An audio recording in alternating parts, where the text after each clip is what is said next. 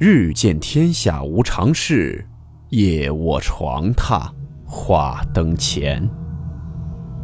欢迎来到木鱼鬼话。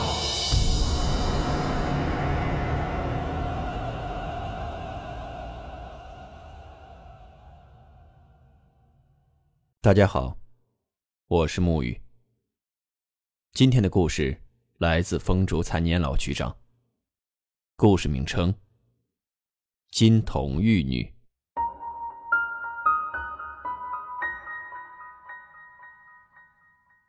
温馨提示：本故事含有未经证实的内容和边缘化知识，部分内容超出普遍认知。如感到太过冲击自己的主观认知，请大家当做故事，理性收听。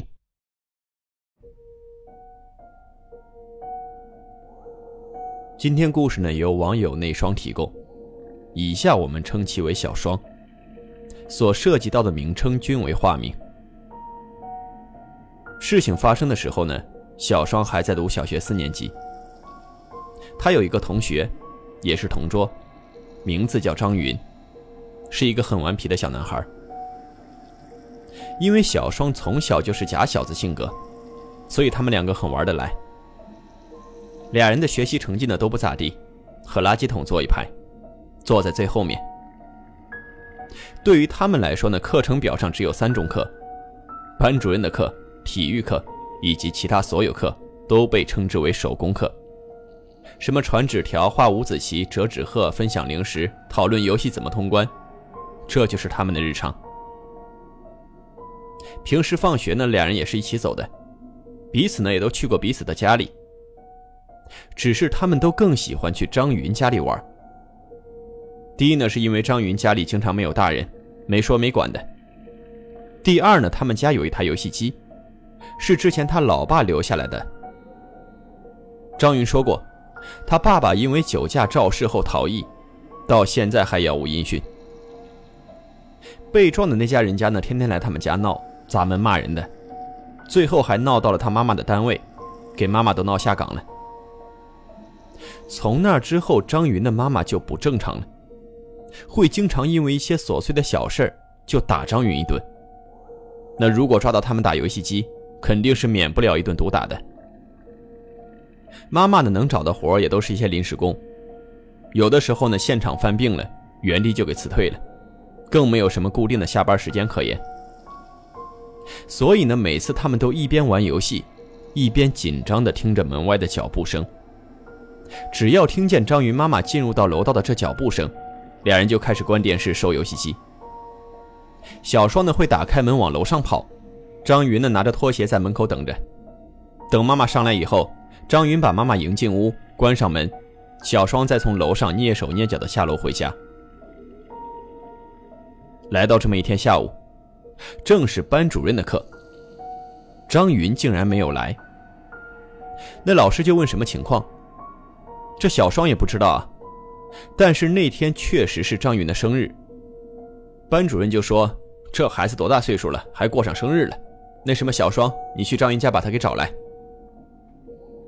可是呢，刚一出学校门口，就看见了好些日子都没见到的地摊大娘。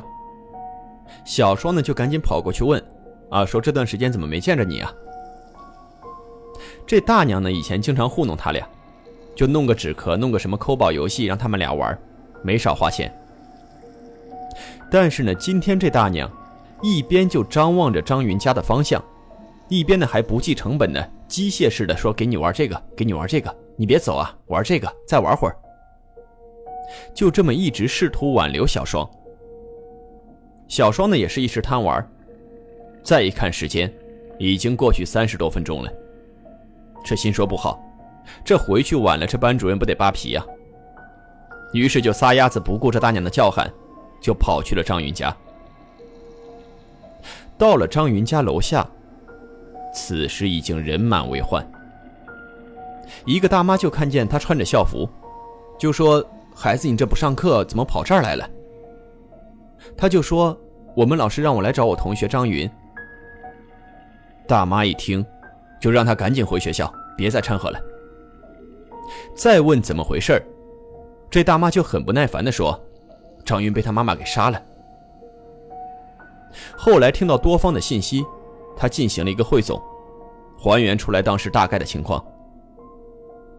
张云的妈妈原本在午睡，张云在客厅玩游戏机。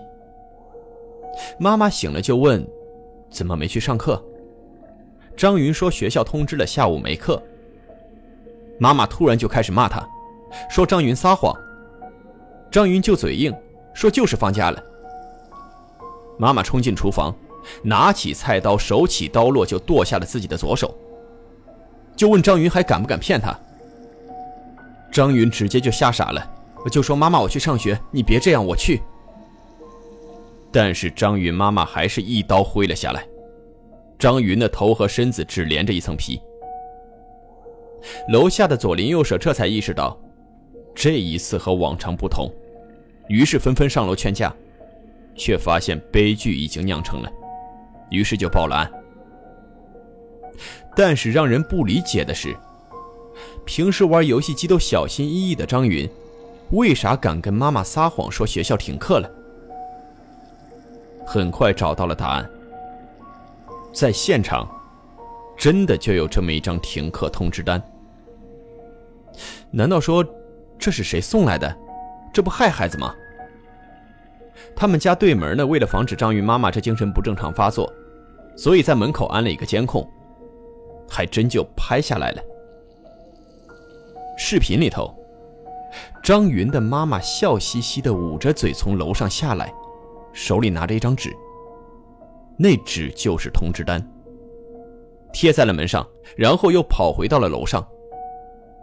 没一会儿，张云回来了，一看这门上贴的通知，高兴的是直蹦，就进屋了。再后来，张云的妈妈又跟没事人似的，漫不经心的从楼上下来，假装刚回家，打开门进屋了。然后就到了下午，爆发争吵，悲剧就发生了。事情发生之后呢，小双的父母还找到了学校，那意思是你这老师太不负责任了。如果我们家孩子去的时候正赶上张云他母亲动手，那岂不是连他都一块给剁了？也不知道是不是这老师为此记了仇，还是学校真的有啥特殊要求。张云走了之后，张云的书包还有书本以及一些杂物，就一直放在小双的旁边。他也去找老师，就说：“老师，我害怕，能不能把这些东西拿走啊？”老师每次却说。你和张云关系那么好，你害怕啥？要真是好朋友，你都得帮他收着。一次课间的小双实在没忍住，就打开了张云的书包，发现里面竟然全是一些蜡烛和纸钱，还有两个帽子，就是那种古代人戴的那种帽子，后面还带个辫子。这些东西可把当时的小双和其他同学都吓坏了，这才引起了校方的注意。这老师呢，也算是极不情愿的，就把这些东西都从小双身边拿走了。时间一晃，半个月过去了。一个星期六的晚上，那天的小双刚刚过完生日，可能是玩的太累了，所以睡得很早。睡梦中的自己竟然在张云家里的客厅，和张云一起打游戏。墙上的时钟显示时间还有一分钟不到就要到上课点了。他一下子就明白了过来，这是事发当天的场景。于是他拽着张云就说：“走啊，上课了。”但是张云完全不理他。突然，张云妈妈的声音从屋子里面传出来了，慢悠悠的：“张云，你怎么没去上学呀？”张云呢也机械式的回答。学校放假了，张云，你怎么没去上学呀？小双就看着张云，张云却还是面无表情的说：“学校放假了。”此时，小双又紧张的看向了卧室。张云的妈妈不知什么时候已经坐起来了，探着头看着客厅的小双，还有张云：“你怎么撒谎呀？”你怎么撒谎呀！猛地就站起来，冲向了厨房，拿起菜刀，咣当一声，左手就下来了。一阵撕心裂肺的怪笑，冲着张云拎着刀就冲了过来。小双此时就看见张云妈妈的身后有一个老太太，头顶着张云妈妈的后背，双手掐着张云妈妈的手腕，双脚垫在张云妈妈的脚跟下面。一声惨叫，小双根本不敢睁眼再看，冲向了门口，打开了门，跑出去找电话求助。就在找电话的过程中。终于被妈妈关切的呼唤声叫醒了，就问他怎么了？怎么一身汗啊？喊什么呀？他这才意识到这是梦，于是就把梦里的一切都跟妈妈说了。妈妈抱着他，却在他的肩膀呵呵呵的乐。你们怎么没去上课呀？这次让你跑了，下次我还会来找你的。好在此时家里的闹钟突然响了一下，这是过了零点之后会滴滴几声。奇怪的妈妈一下子就松开手跑了出去，她连床都不敢下，只敢坐在床上放声大哭。后来才知道，张云的爸爸赵氏致死的，就是学校门口摆摊的那个老太太。听人说，在这老太太的葬礼上。金童玉女身子都烧过去了，但是唯独头却没有燃。有人说这是没烧好，有人说这是憋着要自己找呢。很明显，他想要张云还有小双做他的金童玉女，并且只能在生日那天带着这两个孩子过去。千钧一发，小双幸运的熬过了那一年的生日，但打从那之后。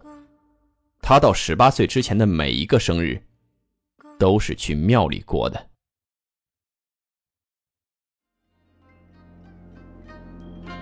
好了，我们今天的故事到此结束，祝你好梦，我们明晚见。